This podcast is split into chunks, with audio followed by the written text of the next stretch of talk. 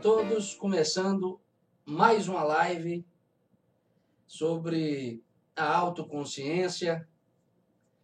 Hoje com esse título, como eu disse, uma verdadeira marretada filosófica. Meio-dia? Você é infeliz porque é vulgar. Que consideração, que afirmação de introdução. E eu começo então essa live me reportando a uma carta que eu li, eu acho que no ano passado, muito interessante, que conta a história de um homem no auge de sua carreira profissional, um homem que fora hasteado como uma bandeira ao pináculo do mundo, ao topo do mundo, a nível profissional e, claro, econômico, mas que acabou mergulhando numa profunda depressão. Ele conta nesta carta que mergulhou numa profunda depressão, mas também conta como saiu dela. Eu acho que cabe aqui tomar essa história como mote simbólico para desenvolvermos aqui algumas ideias sobre o nosso olhar sobre o mundo, sobre a nossa vida, sobre a realidade. E claro, buscando nesses desdobramentos filosóficos que eu irei produzir, buscando as pedras de toque que nos possibilitarão uma melhor compreensão sobre a realidade da vida. Desta coisa grandiosa, maravilhosa e às vezes absurda na qual nos encontramos situados. Mas quem é esse homem, professor? Ora, quem conhece um pouco de futebol, eu, embora não enxergue mais, gosto de futebol. Sou flamenguista de coração. Obviamente que eu não enxergo mais e, claro, não acompanho mais os jogos do Flamengo nem da seleção brasileira como em outrora. No entanto, eu acompanhei sei lá, até a década de é, 2000, eu acompanhei futebol internacional e talvez por este interesse eu acabei tendo em mãos a carta que o goleiro Gianluigi Buffon, goleiro da Juventus, time italiano, e claro, goleiro da seleção italiana, escreveu para um jornal chamado The Players Tribune, em outubro de 2019. Olhe bem, o Buffon, como ele é mais comumente conhecido, e quero lembrar aí a quem conhece de futebol, e a quem não conhece, claro, que o Buffon não foi qualquer goleiro italiano. Ele foi o único goleiro que participou de quatro ou cinco Copas do Mundo, não me lembro, ele foi considerado algumas vezes o melhor goleiro do mundo. Buffon jogou em diversos times e ganhou muito, muitos títulos. Ou seja, foi uma figura proeminente no futebol. E eu não sei se hoje ele ainda joga, mas todos aí que conhecem futebol, de certo modo, lembram dessa figura proeminente do futebol italiano, essa figura proeminente do futebol do mundo. Ok, professor, o que ele escreveu nesta carta? Ele enviou uma carta em outubro de 2019 para esse jornal, procurando relatar como ele mergulhou numa profunda depressão e como ele saiu dela, como eu disse há pouco. Na verdade, essa história acaba nos chamando a atenção,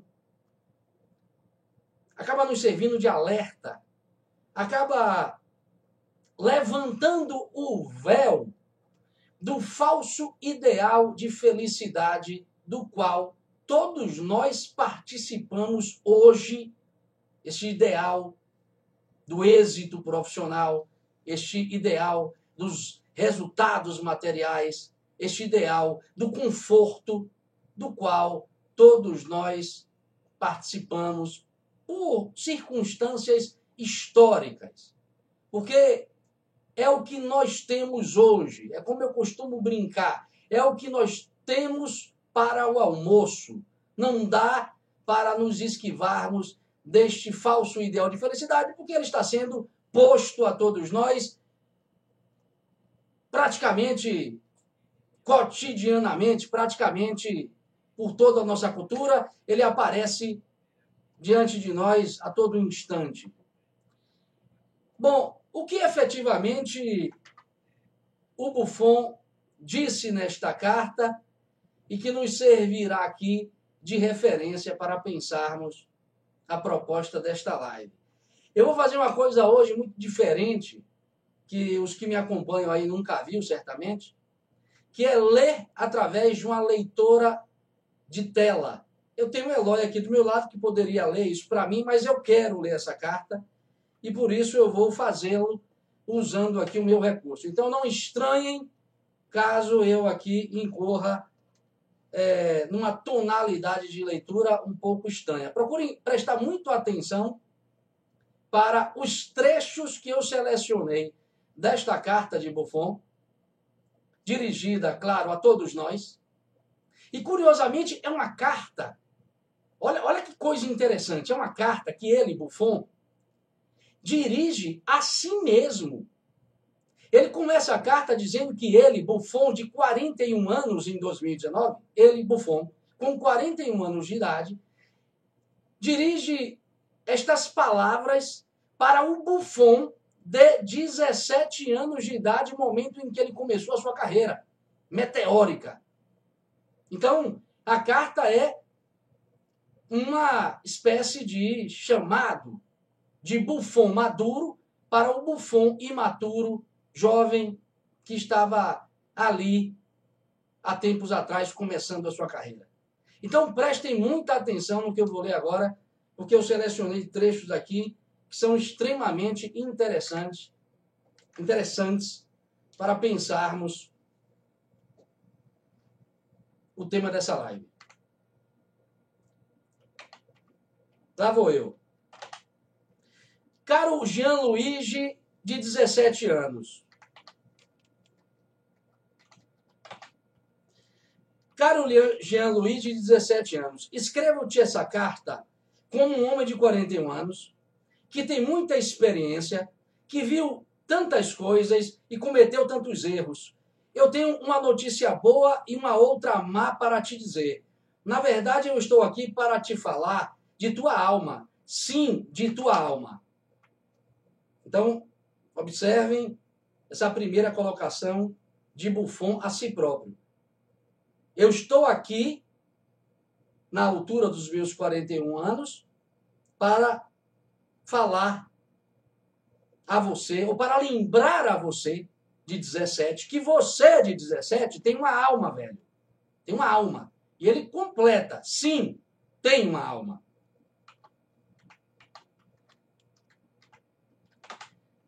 Embora os seus companheiros pensem que você é alguém forte e livre, o que você está a usar é uma máscara.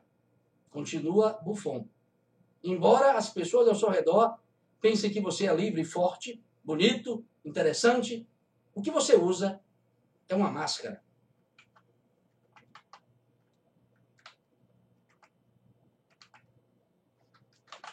Como você vive a sua vida de modo nihilista, pensando somente em sucesso profissional, em fama, em dinheiro, em conforto material, quero lhe dizer que a tua alma começará a murchar.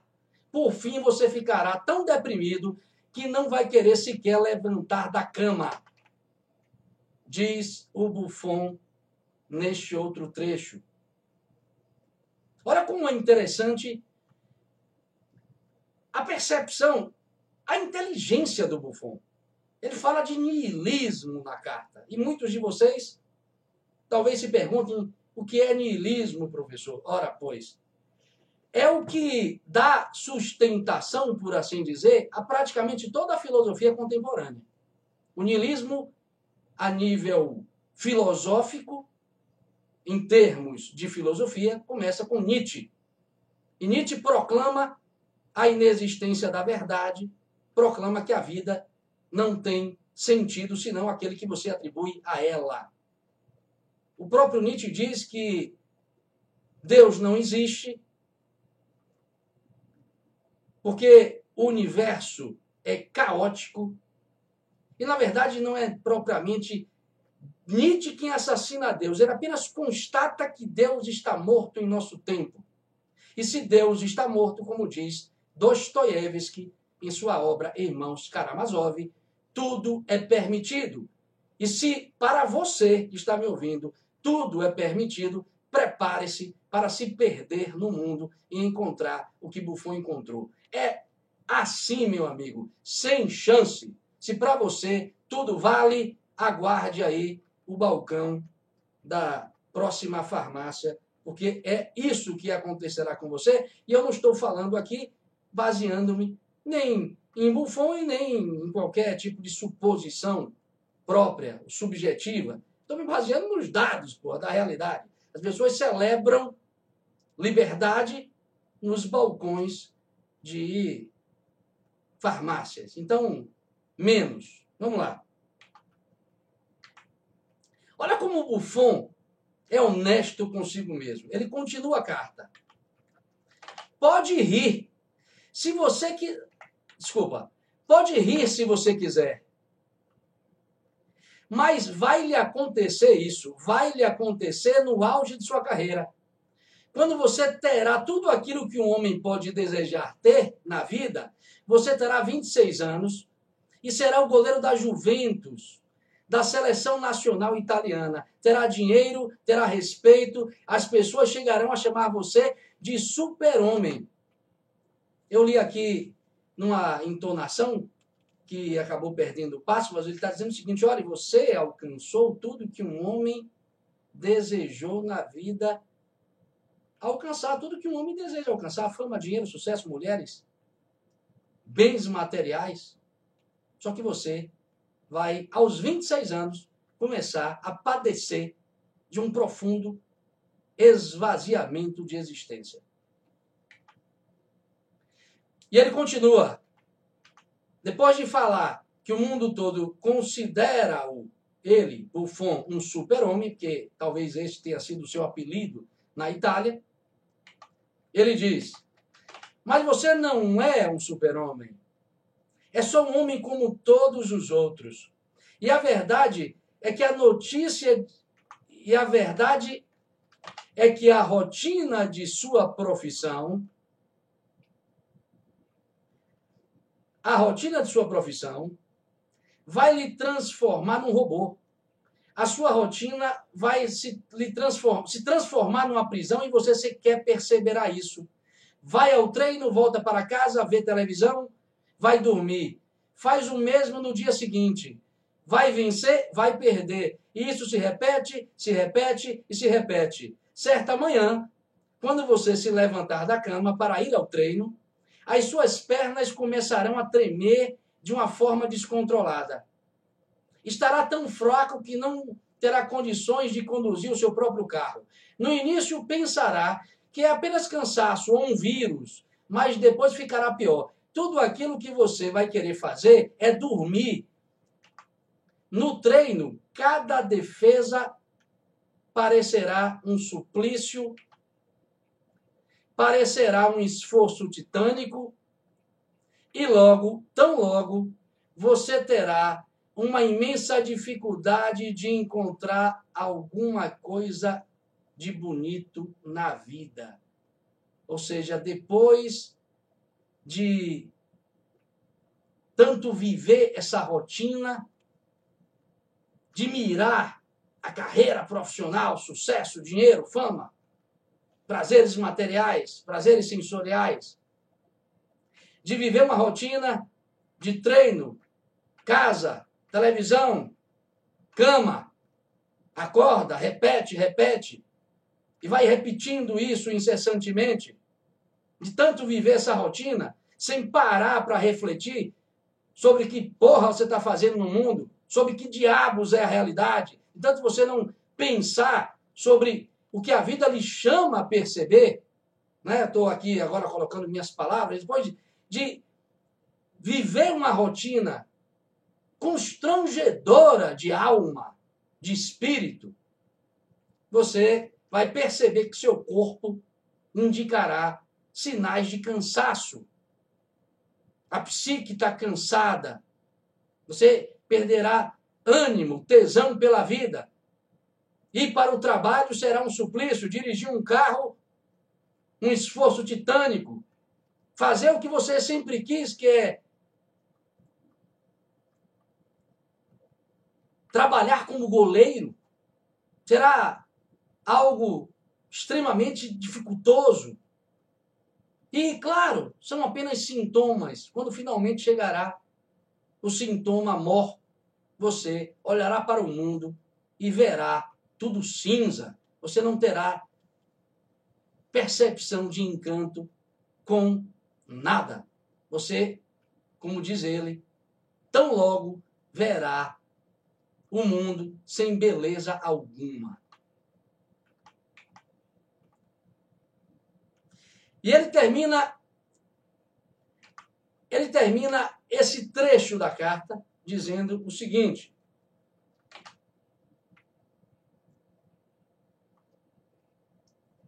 Pode rir disso que eu estou lhe dizendo, pode rir até bem alto se quiser, mas olha o que vai lhe acontecer. Depois de você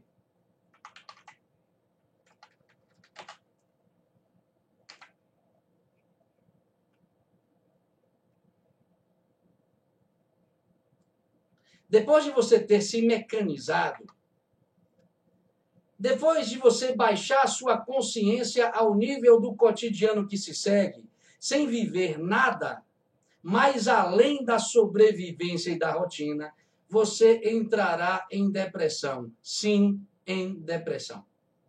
Eu escolhi esses trechos da carta. Depois vocês procurem esta carta na internet, se quiserem lê-la na íntegra ou depois vocês procurem esse vídeo, essa live no YouTube, para que vocês possam ouvir novamente o que eu li. Bom, o que eu quero dizer a todos vocês com base neste trecho, nestes trechos da carta de Buffon? Primeiro, é notório que o Buffon está sendo muito honesto consigo mesmo Talvez todos vocês tenham percebido que a experiência por ele vivida não está nem um pouco distante das experiências que nós, que não somos famosos, que não temos lá tanto dinheiro, que não temos fama, enfim. É uma experiência que se aproxima da nossa vida cotidiana, da vida de cada um de nós. Ou pelo menos o que o Buffon vivenciou é uma possibilidade factível a cada um de nós. Então não tomemos esta experiência por ele relatada como algo fora da curva. Não é, está dentro da curva. Está dentro de nossas possibilidades. E mais do que isso, muitos, ou talvez a maioria, estejam esteja próximo desse tipo de experiência quero dizer para vocês é que, se nós olharmos para a nossa vida cotidiana, nós perceberemos que ela, vida cotidiana, é muito pouco estimulante, é muito pouco significativa para nós. Olhemos com certo distanciamento, olhemos analiticamente para o nosso cotidiano, para o cotidiano das pessoas em geral, e veremos que, em geral, buscamos a vida através do trabalho, do emprego, ou seja, passamos a maior parte do tempo num emprego, às vezes este emprego não está condizente com as atribuições que você julga ter, às vezes não lhe paga bem e por isso você acaba levando a toque de negligência, você acaba apenas cumprindo o protocolo da sobrevivência, trabalhando basicamente aquela realidade. Ou seja, você vai vivendo a sua vidinha sob o toque da sobrevivência e, claro, chega em casa cansado, estressado, porque para ir para voltar encontra às vezes um trânsito caótico, pessoas chatas. Você próprio é um chato que talvez levanta de mau humor, justamente porque recebe mal pelo trabalho que faz, justamente porque percebe que poderia estar ocupando um outro lugar que não aquele. Enfim, você vai vivendo esse cotidiano fastidioso e, claro, nas horas vagas, você procura compensar todo este cansaço, todo este fastio, toda esta inconformidade com o seu trabalho. Estou, claro, fazendo aqui um desenho geral, estou aqui retratando o quadro geral das pessoas. Pode não ser você, mas em geral é assim. Então, você, claro, nas horas vagas procura compensar esse fastio e vai buscar os expedientes da compensação. Quais são eles? Os prazeres da mesa. Você vai buscar os prazeres da cama, você vai buscar, sei lá, ir para uma academia, você vai assistir novelas da Rede Globo, você vai assistir uma série da Netflix, vai ver um filme de algum destes canais disponíveis, você vai beber com os amigos, procurando, naquele contexto, discutir aquilo que você pouco conhece e começa a discutir nervosamente sobre política, emitindo opiniões vulgares, geralmente pensando emocionalmente, ou seja, pensando pelo fígado e não pelo cérebro, pela mente. Então, em geral, a nossa vida é, é mais ou menos assim, né? As pessoas trabalham, se cansam de trabalhar e procuram os expedientes da compensação, procurando obter algum tipo de prazer ocasional para recomeçar o dia sem o peso né, dessa vida chata, fastidiosa e ordinária. É interessante que o, o Belchior é, tem uma música, aliás, tem músicas sobre isso, e, e, enfim, o que eu estou dizendo aqui é o quadro geral, e isso me parece claro, né, evidente para todos nós. Isso leva, cedo ou tarde, como eu disse, a um certo cansaço, a um certo fastio.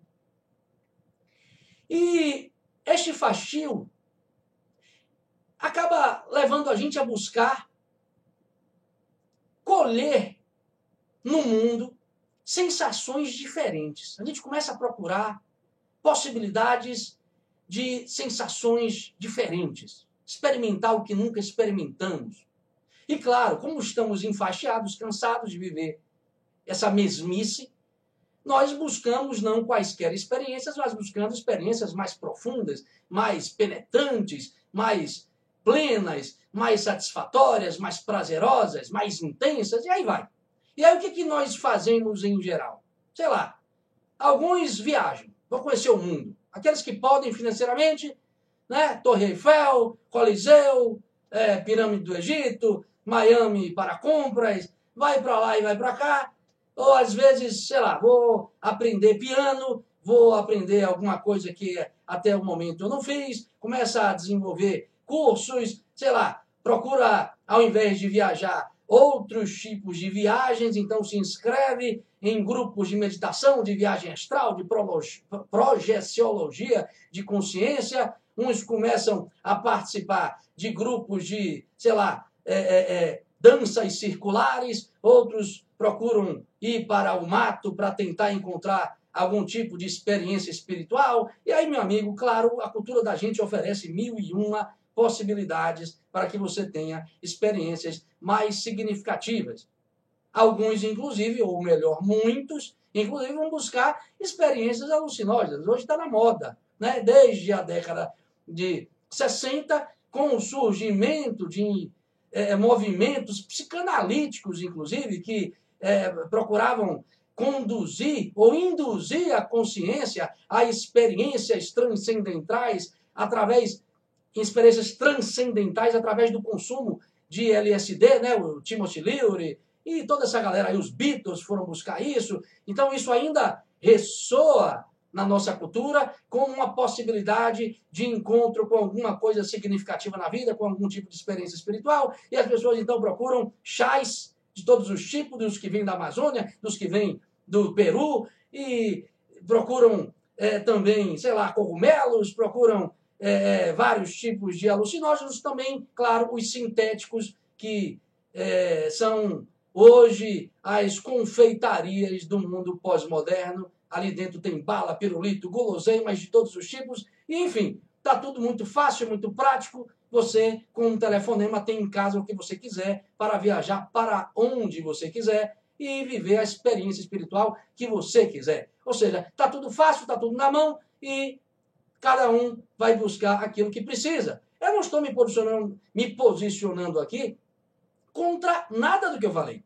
Cada um que busque aquilo que quiser. O que eu quero dizer, e é o que me cabe dizer aqui como professor de filosofia, comprometido com a filosofia na sua essência, é que, em geral, essas buscas terminam num divã ou numa cartela de Rivotril, ou numa cartela de diazepam. E quem está dizendo isso não sou eu, são os dados, são as estatísticas do mundo de hoje. Inclusive tem uma amiga minha, uma amiga minha que fez doutorado comigo, que trabalhou com a estatística é, do consumo de anti-ansiolíticos e antipsicóticos por parte dos professores. Ela trabalhou especificamente com essa faixa profissional e descobriu aí dados alarmantes, assustadores. Então, meu amigo, o que eu quero dizer para você é que a nossa vidinha é mais ou menos e a gente vai buscar expedientes para sair dessa mesmice, dessa mornice aguda, como diz a Bíblia, e a gente busca os vários expedientes e acaba sempre parando no divã de um psicanalista ou no balcão de uma farmácia. Este é o quadro de nossa realidade. A pergunta então que nos cabe é: por que, professor? Porque mesmo tendo tantas possibilidades de encontro com a espiritualidade, com uma vida mais significativa, eu não curo a minha inconformidade, eu não curo a minha insatisfação, eu não curo a minha. É, a, o meu vazio interior. Eu não consigo curar, eu não consigo dar a mim mesmo consistência na minha própria existência. Porque eu sempre encontro o que o Schopenhauer descreve, ao meu ver, perigosamente, mas escreve dizendo que a vida é um constante pendular entre o tédio e o sofrimento. Por que, professor, eu só encontro tédio ou sofrimento, ainda que vivendo por vezes experiências de intenso prazer? Bom, por quê? Eu vou dar uma resposta para vocês, mas não é minha. É de um filósofo oriental muito interessante, chamado Jiddu Krishnamurti. Este filósofo do início do século XX responde de modo reto e objetivo. Por que você não consegue encontrar a felicidade? Numa síntese, por quê? Porque a sua mente é vulgar, é comum e é superficial, diz Jiddu Krishnamurti, endossado pela maioria dos filósofos da tradição, porque a sua mente é vulgar, porque a sua mente é comum, porque a sua mente é superficial. Por isso, independentemente de onde você viaja, independentemente de para onde você viaje, França, sei lá, Suécia, você leva a sua mente com você. Você leva a sua mente consigo. Independentemente do chá que você tome, adivinhe quem está lá consumindo o chá com você? A sua mente vulgar.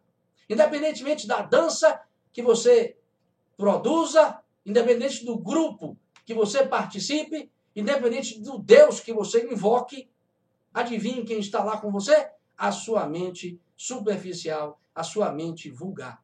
E claro que muitos de vocês aí estão perguntando: que diabos é uma mente vulgar? O que é ter uma mente vulgar? O que é ter uma mente vulgar? Pare e pense aí. Não é difícil responder essa pergunta. O que é ter uma mente vulgar? É ter uma mente voltada a buscar prevalentemente as satisfações imediatas. Pergunte a você se você busca recorrentemente, prevalentemente na sua vida, fazendo prevalecer essa busca acima de outras buscas, e você talvez terá a resposta. Romanos 8, 5. Há quem use a mente para buscar os prazeres da carne, há quem busque a mente para buscar os prazeres do espírito. Isso está escrito lá no livro do Novo Testamento, Romanos. É uma chamada simbólica para a percepção de que ao homem é facultada essas duas possibilidades. Então, se você busca recorrentemente, acima de qualquer outra busca, as satisfações imediatas, você usa a sua mente para buscar os prazeres da carne e, portanto, você pensa que é um animal, sendo homem, e você está em desacordo com sua própria realidade e, consequentemente, sofrerá porque tem uma mente vulgar. Ter uma mente vulgar é ter uma mente voltada para a crítica. Vocês conhecem o que eu estou falando. Pessoas que só andam criticando, estão o tempo todo a criticar. Criticar o que, professor? Tudo, o mundo, o outro a julgar o outro. Ter uma mente vulgar é ter uma mente voltada para o julgamento do outro e não para a compreensão do outro e não para uma atitude de paciência com o outro. Ter uma mente vulgar é ter uma mente voltada à posse das coisas. Conhecem pessoas assim? Que querem se apoderar de tudo que vê, tudo que deseja, acha que pode tomar para si. Eu já disse para vocês, e o mundo todo da filosofia clássica diz também.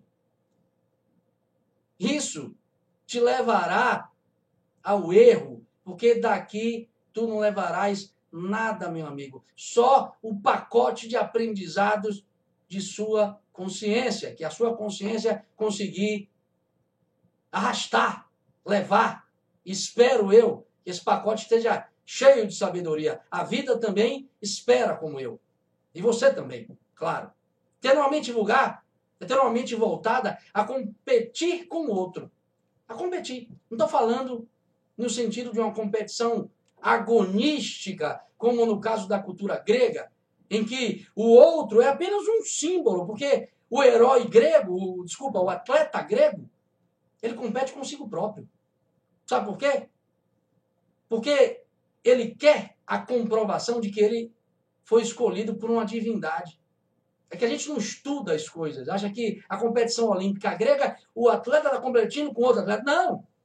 Cada um está competindo contra si próprio, porque é a única figura com quem você pode competir de forma a lhe permitir crescer. Não se compare com outro, compare você consigo próprio. É o que o Buffon fez na carta. Então você tem que concorrer consigo próprio. Ter uma mente vulgar é ter uma mente voltada ao fingimento de ser o que não se é efetivamente. Instagram, Facebook, olha lá. As pessoas fingem que são o que não são. E o pecado mortal da alma o pecado fundamental, o pecado aqui no sentido do erro mais grosseiro que você pode produzir dentro de si, meu amigo, é ser desonesto consigo próprio. É ser desonesto. Problema do mundo se o mundo não gosta de você. Mas seja honesto consigo mesmo. Isso é difícil levar a cabo, mas cedo ou tarde você será chamado a fazer, a viver isso. Honestidade interior é o primeiro degrau da escadaria que te conduz à felicidade. Sem isso, desista, meu rei. Desista, porque você pisará em falso em todos os degraus, porque todos os degraus serão meras ilusões que o seu ego, seu ego projetará. Então, enfim, em síntese, em suma, ter a mente vulgar é não ter olhos para ver o mundo por trás do mundo. É o que o Buffon não conseguia ver. O que é ver um mundo por trás do mundo, professor?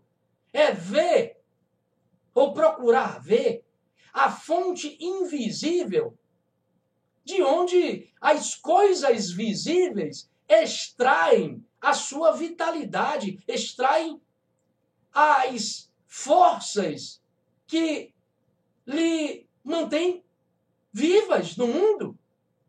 Como assim? Eu não, não entendi, professor. Olhe para o mundo, amigo. Existe uma realidade por trás lhe convidando a ser penetrada, percebida.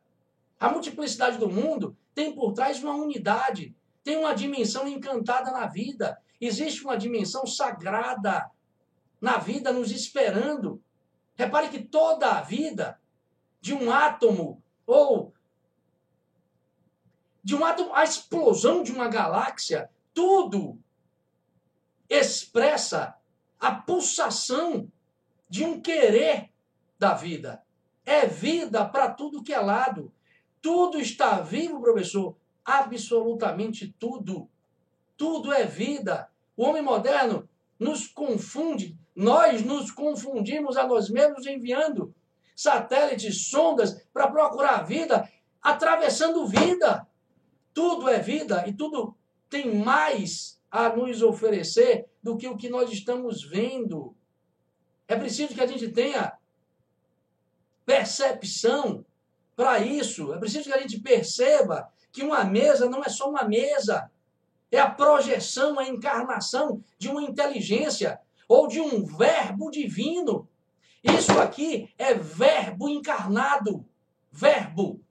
Não no sentido aí fantasioso que aparece na sua cabeça, mas no sentido da plasmação, da concretização, da encarnação de uma inteligência. Tudo é assim. E você é a única inteligência capaz de perceber as inteligências das coisas.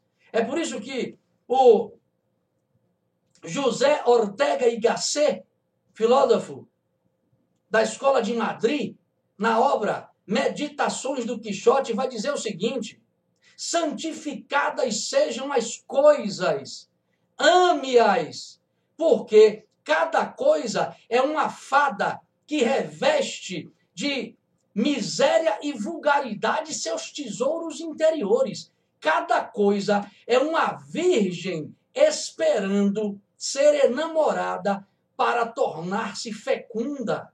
Olha o que o cara escreveu na obra Meditações do Quixote é poético, mas é sobretudo muito filosófico. O que ele está dizendo é que é que a realidade está prenhe de encanto, está grávida de sacralidade. A gente precisa abrir os olhos para enxergar. A gente só vai abrir esses olhos dos quais eu estou falando quando nós pararmos de julgar o mundo a partir de nossas conveniências psicológicas, como eu já disse várias vezes.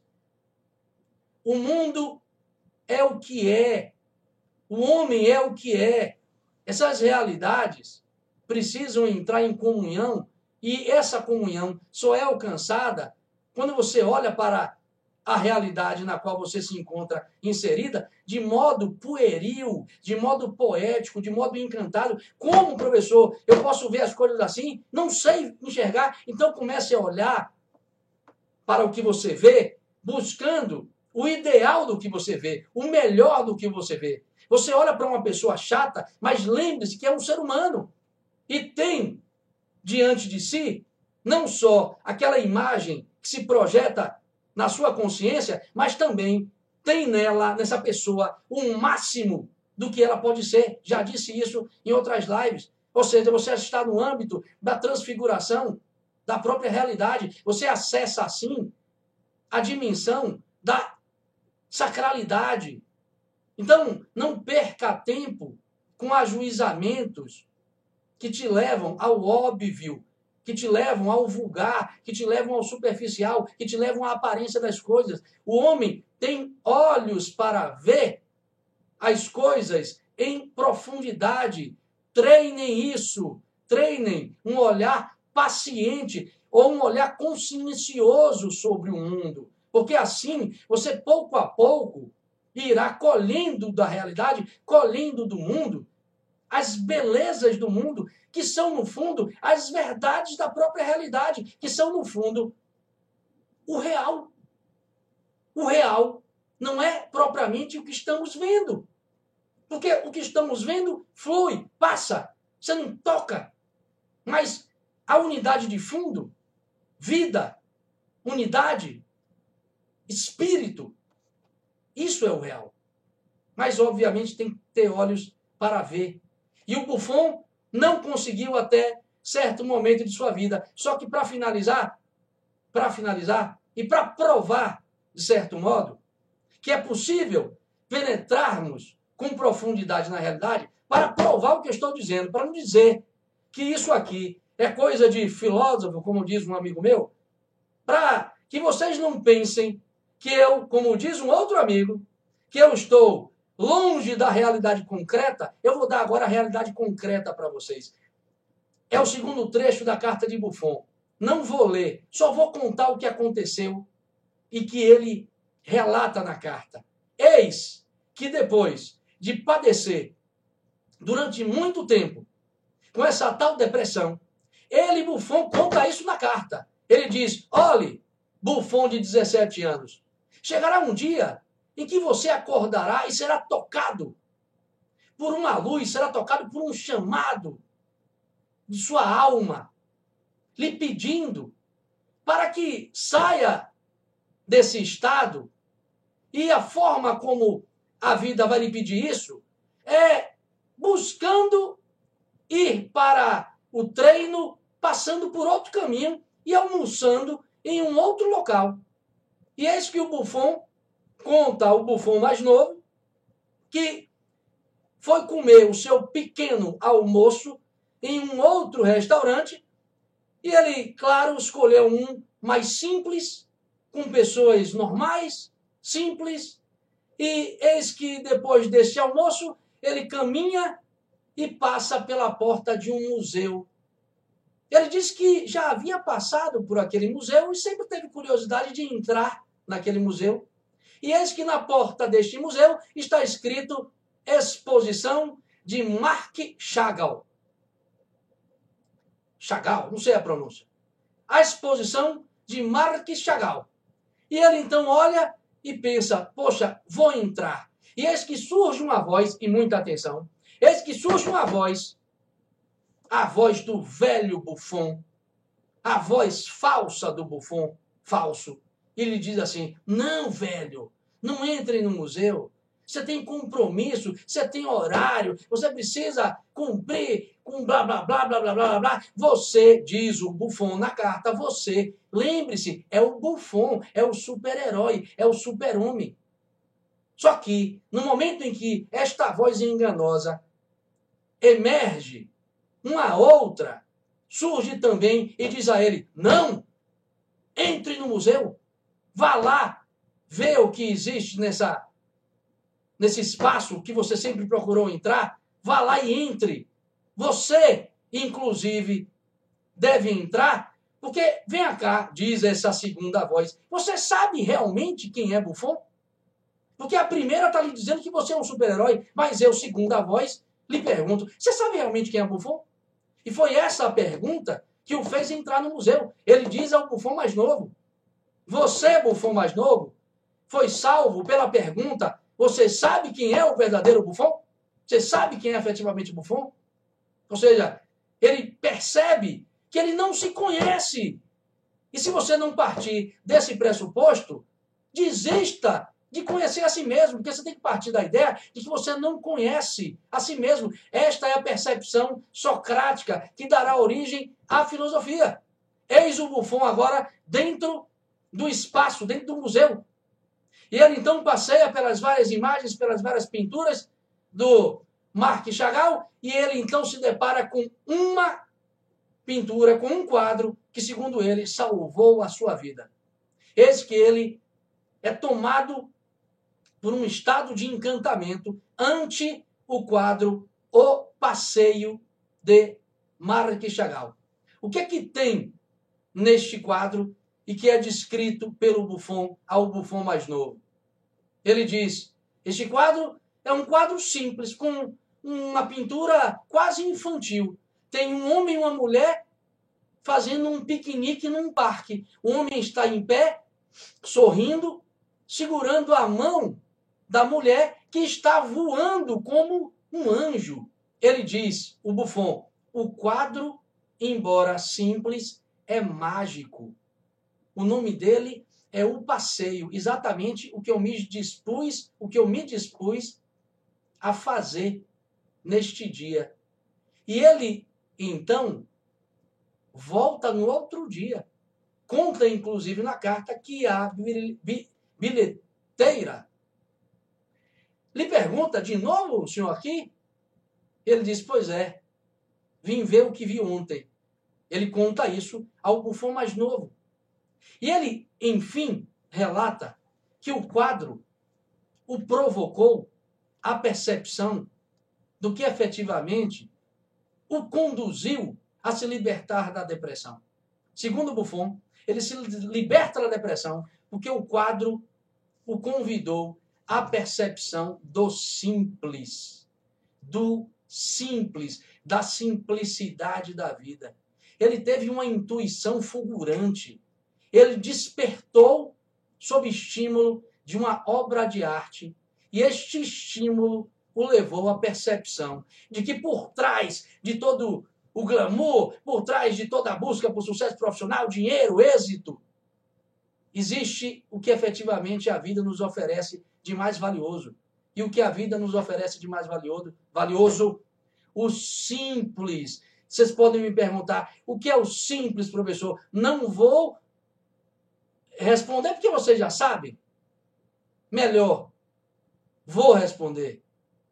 Porque, embora vocês já saibam, talvez tenham esquecido. O simples é um abraço. O simples é o olhar de uma criança. O simples é o farfalhar das árvores, das folhas de uma árvore. O simples é ouvir a maré indo e voltando com o seu sussurro. O simples é estar com um amigo. O simples é estar com a pessoa a quem você ama. O simples é valorizar aquilo que a vida já nos dá gratuitamente.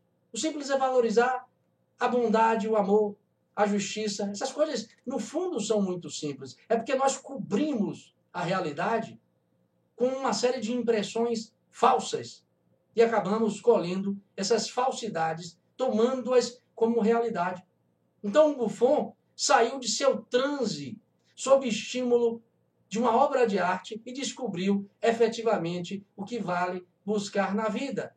E por mais que seja clichê, a verdade é esta, porque a verdade é sempre um clichê.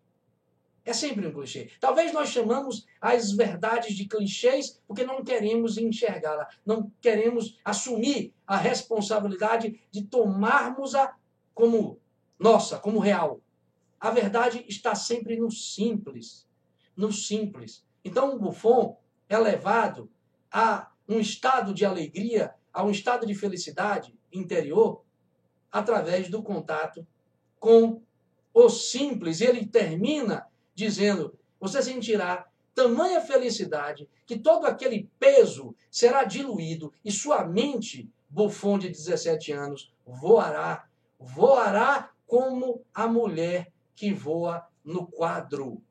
Então, pessoal, reflitam sobre tudo isso que eu coloquei e lembrem-se que se há hoje muita confusão na sua vida, se há muito acinzentamento, se há, de certo modo, proximidade desse estado que o Buffon vivenciou e que tantos hoje vivenciam, procurem aqueles que sabem indicar onde você encontrar o simples, a filosofia ou os filósofos da tradição estão nos oferecendo de banquete muitos caminhos, muitos ensinamentos que podem nos permitir a viver experiências mais lúcidas, mais sóbrias e, consequentemente, percepções mais bonitas, encantadas e sacralizadoras da própria realidade. Então fica aqui a sugestão.